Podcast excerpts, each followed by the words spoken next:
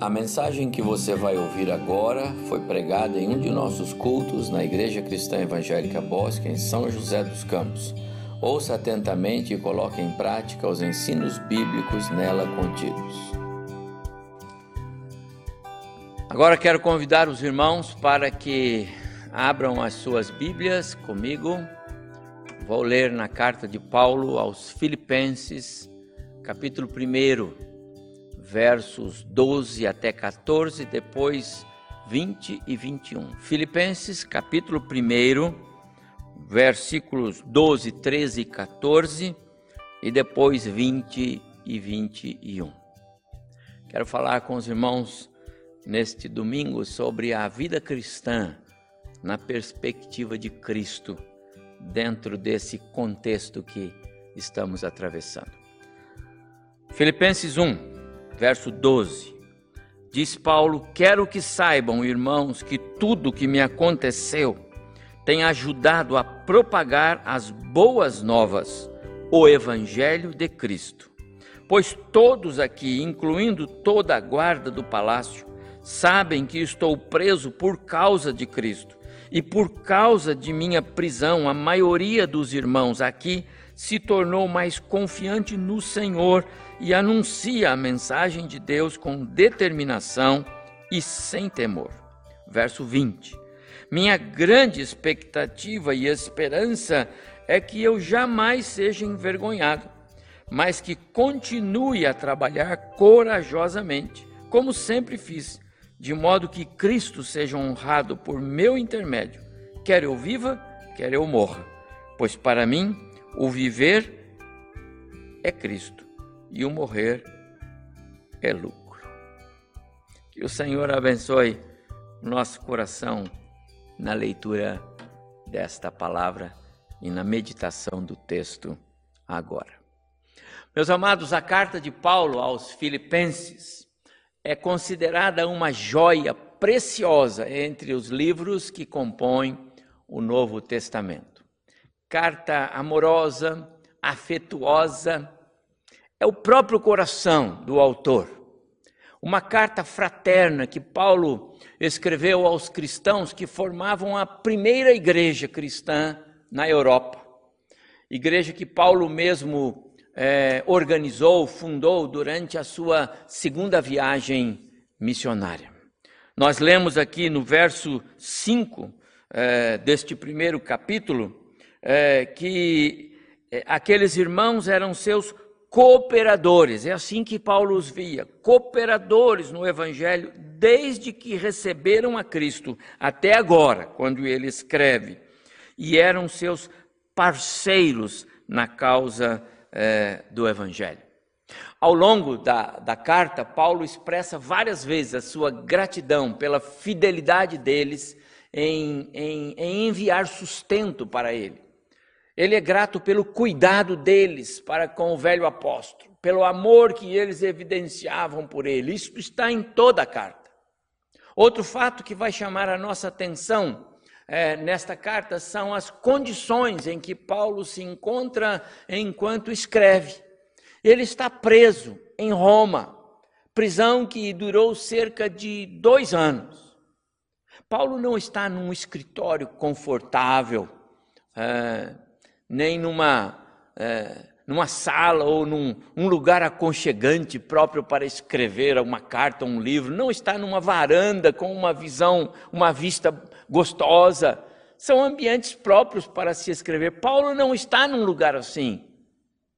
Certamente muitos parágrafos desta carta foram escritos é, sob algemas, concorrentes. Paulo está numa cadeia. Contudo, chama-nos a atenção que a mensagem central da carta é: alegrai-vos no Senhor. Outra vez digo, alegrai-vos. Paulo repete isto. Capítulo 4, verso 4, nós lemos assim.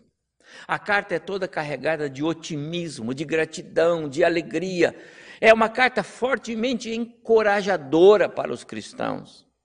As circunstâncias, ainda que adversas, não desencorajavam o apóstolo, não abalavam a, a sua fé.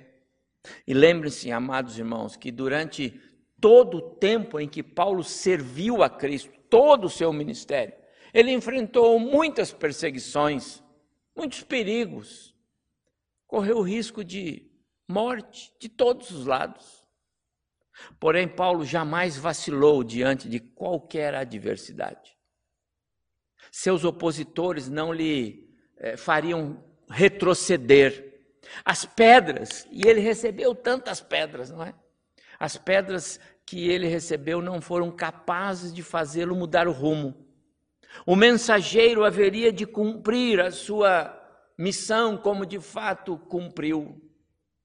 Na carta que ele escreveu ao jovem Timóteo, é, no final da sua vida, ele declarou: Fiz o melhor que pude na corrida, cheguei até o fim, conservei a fé. Lemos isso em segunda carta de Paulo a Timóteo, capítulo 4, versículo 7. Não importavam se eram grandes ou pequenos os adversários que é, Paulo teve de enfrentar. Nada podia desqualificar e nem impedir que o apóstolo mantivesse firme o seu propósito, o seu ministério a Jesus.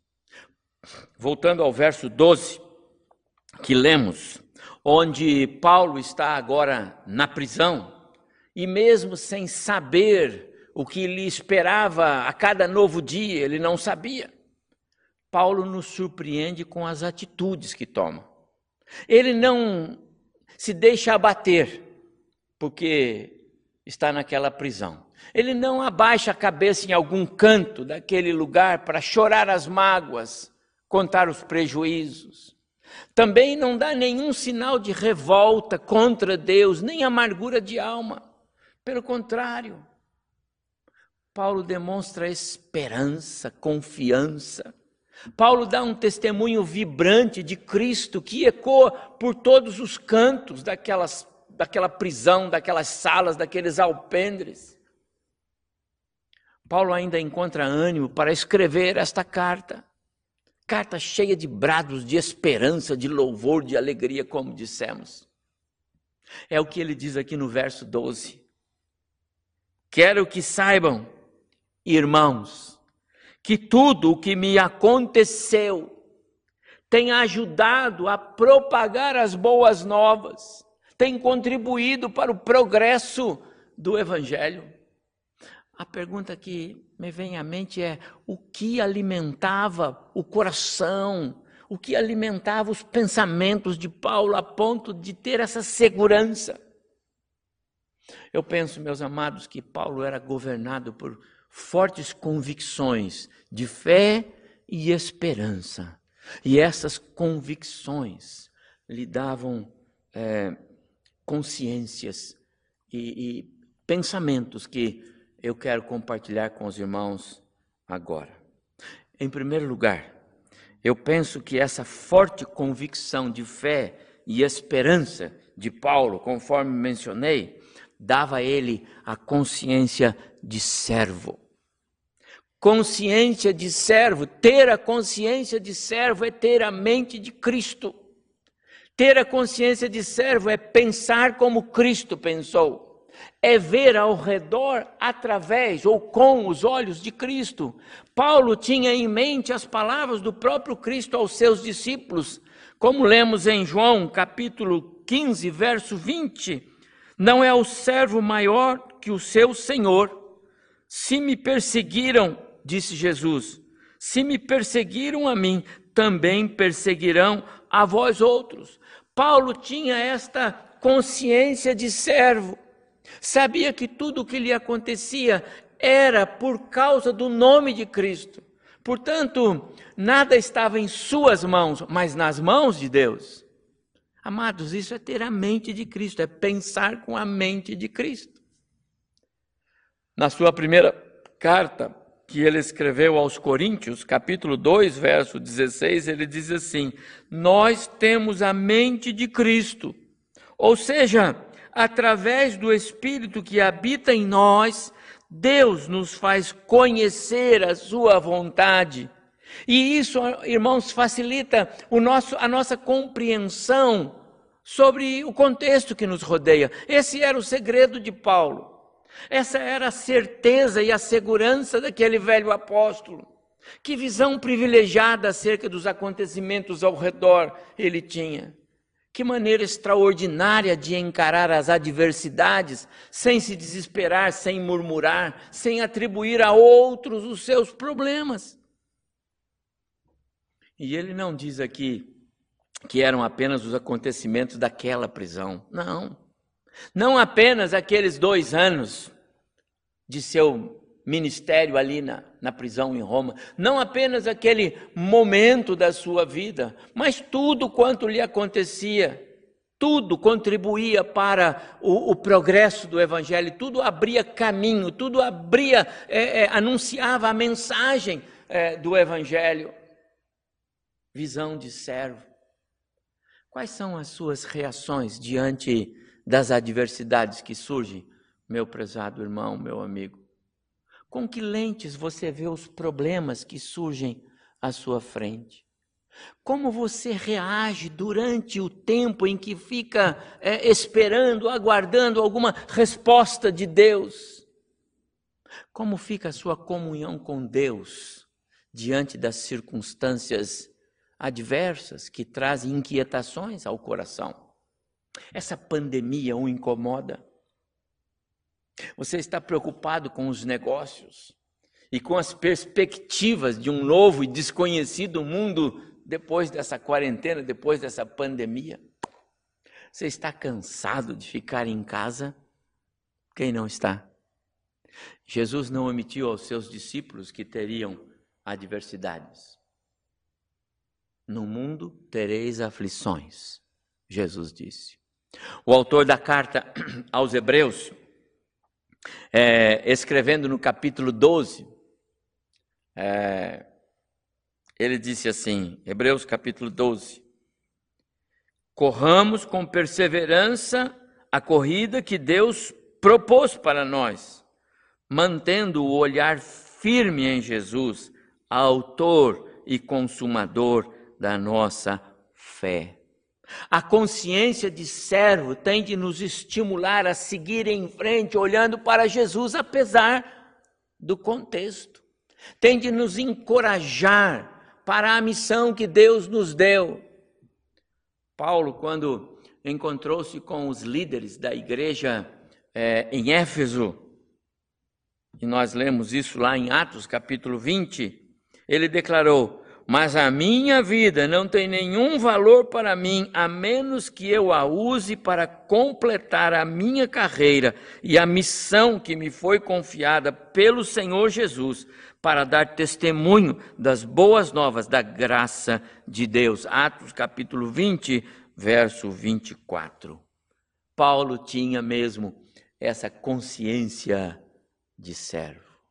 Ajuda muito, meus amados irmãos, nesse contexto adverso que nós enfrentamos. Mas também a, essa convicção de fé e esperança que nutria o coração do velho apóstolo lhe dava também a consciência da soberania de Deus. Esse é o sentido do seu pensamento, do que ele expressa aqui no verso 12. Saibam que todas as coisas que me têm acontecido cooperam para o progresso do Evangelho.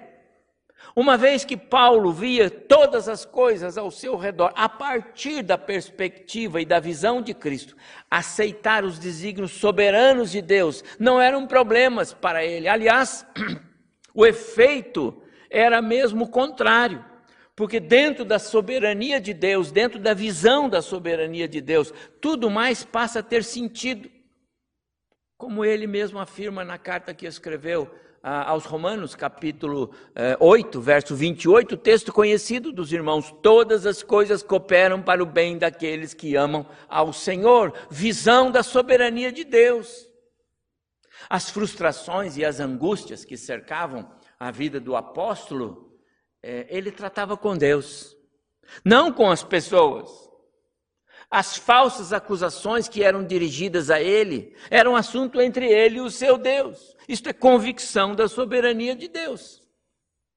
Não atribuir às pessoas, aqueles que estão ao nosso redor, a responsabilidade nem a culpa pelo que está acontecendo conosco, como era o caso de Paulo, pelas coisas que ele estava sofrendo, dava a ele e dá a nós um passo à frente dos nossos inimigos.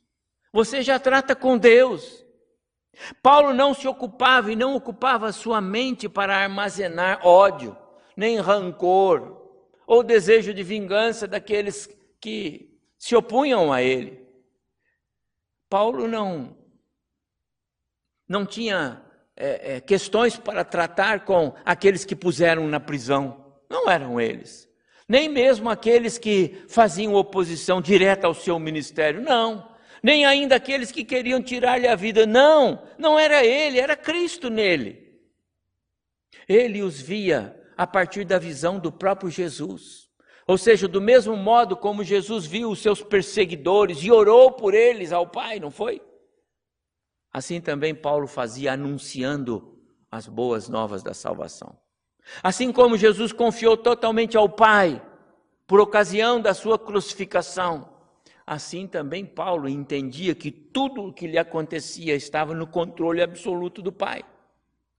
Paulo não está naquela prisão por uma simples determinação humana, nem apenas pelo ódio dos seus é, perseguidores, dos seus opositores. O seu Deus também tem uma missão para ele naquele lugar. É tão fantástico entender isso, meus amados irmãos. Eu tenho boas lembranças desses meus mais de 20 anos, 25 neste ano aqui, no pastoreio desta igreja. Tenho boas lembranças de um irmão muito querido, saudoso, irmão Jurandir Silveira, esposo da nossa querida irmã Eurides um guerreiro na causa do, do Evangelho, enquanto viveu. Lutou muito com uma insuficiência respiratória em seus últimos meses, anos de vida, é, fruto de um trabalho que ele teve na sua mocidade. Irmão Jurandir esteve por várias vezes internado no hospital Pio XII para tratamento dessa questão da sua saúde. A cada internação, eu passava lá para uma visita ao irmão Jurandir. Mas a surpresa, meus amados irmãos, é que ao chegar para visitá-lo no seu leito, o leito estava vazio. Diziam os companheiros do quarto, ele saiu pelos corredores para distribuir uns folhetinhos de Bíblia. Desse aqui, olha, os irmãos eh, não acreditam, todos no quarto já tinham. Quantas vezes encontrei o irmão Jurandir é, em outro quarto, ou até pelos corredores, evangelizando pessoas. E sabe o que ele me dizia? Pastor, Deus não precisa deste hospital para cuidar de mim, mas eu precisava vir aqui para falar de Cristo para essas pessoas. Apesar da grave enfermidade que aquele irmão enfrentava, que tirava-lhe a vida, do aperto que ele sentia em seu peito por causa da falta de ar. Irmão Jurandir jamais questionou Deus, jamais se revoltou contra Deus e muito menos perdia a oportunidade de compartilhar as boas novas da salvação naquele hospital, mesmo diante das suas é, dificuldades de saúde. Ele sabia, como Paulo, ele tinha convicções, como Paulo, da soberania de Deus em tudo. E isso incluía a sua própria vida. Será que diante das aflições nos lembramos da soberania de Deus? Seria muito bom. Mas ainda, meus amados irmãos, eu quero dizer que essa convicção de fé e esperança que nutria o coração de Paulo lhe dava segurança consciente de jamais ser desapontado por Deus. Que coisa impressionante. Ter a convicção de jamais ser desapontado por Deus faz toda a diferença. Guardo na minha memória as últimas palavras do meu pai. Deus nunca me desapontou, não será agora. Foram as últimas palavras que eu me lembro de ouvir do meu pai, homem de fé. Acho que papai aprendeu com Paulo e eu aprendo com os dois. Paulo jamais se deixou dominar por qualquer sentimento de frustração, de decepção, de derrota ou esmorecimento. Isto porque o seu conhecimento de Cristo trazia paz e segurança a ele. Lemos lá no capítulo 4, aqui mesmo da carta aos Filipenses, verso 12, verso 13, que ele vai dizer assim, capítulo 4, verso 12 e verso 13. Sei o que é viver na penúria, e sei também viver na abundância. Em tudo e em todas as coisas sei o que é ter fartura e ter fome, ter abundância e padecer necessidade, porque tudo posso naquele que me fortalece. Apesar de confinado naquela prisão romana, os olhos do apóstolo estavam fixados em Cristo. Se ele fosse liberto daquelas algemas, sua vida continuaria sendo um testemunho vivo do amor e da graça e da misericórdia de Deus. É, é, seu ministério é, é, é, teria continuidade. Lemos isso aqui. Para mim, diz Paulo, o viver é Cristo. Ele continuaria. Se ele fosse condenado e sentenciado à morte, então o tempo dele teria chegado ao fim e ele estaria com Cristo. Algo que ele disse aqui também é incomparavelmente melhor, era essa a sua expectativa, está aqui no verso 23. Percebe a segurança de Paulo? Alguém, meus amados irmãos, que olha para esta vida e tudo o que a ela diz respeito, sob a perspectiva da eternidade com Cristo, não pode ser abalado pelas circunstâncias passageiras deste mundo. Meu querido irmão, meu amigo, o que define a nossa passagem por esta vida não é quantos anos temos, nem mesmo se temos boa saúde ou não, nem mesmo se temos dinheiro na conta ou não. Impossível pensar que o céu é assunto para histórias para crianças. Meus amados irmãos, Cristo é Senhor mesmo. Você que me ouve nesta manhã, Cristo é Senhor na sua vida? Você se sente um servo de verdade? Tem esse sentimento que Paulo tinha, ele se sentia um servo? Você se agrada de Cristo na sua vida e o honra? Você reconhece a soberania dele em todas as coisas? Faz toda a diferença quando olhamos para as circunstâncias ao nosso redor a partir de Cristo. A minha pergunta a você é: Cristo faz diferença na sua vida? A sua fé em Cristo traz algum benefício para você diante das aflições? Você consegue olhar para as adversidades através da perspectiva e das lentes de Jesus? Quero concluir a minha palavra nesta manhã, neste preciosíssimo texto do apóstolo Paulo aos Filipenses, convidando a tomar uma decisão ainda hoje. Quero convidá-lo a olhar para dentro do seu coração, dentro do seu ser, mas olhar através da perspectiva de Cristo. Abra o seu coração. Deixe Cristo ser Senhor. Dê a Ele o lugar que é dele na sua vida. Ele quer ser Senhor. E então, Ele será também o seu Salvador. Faça isso agora mesmo. Que o Senhor nos abençoe.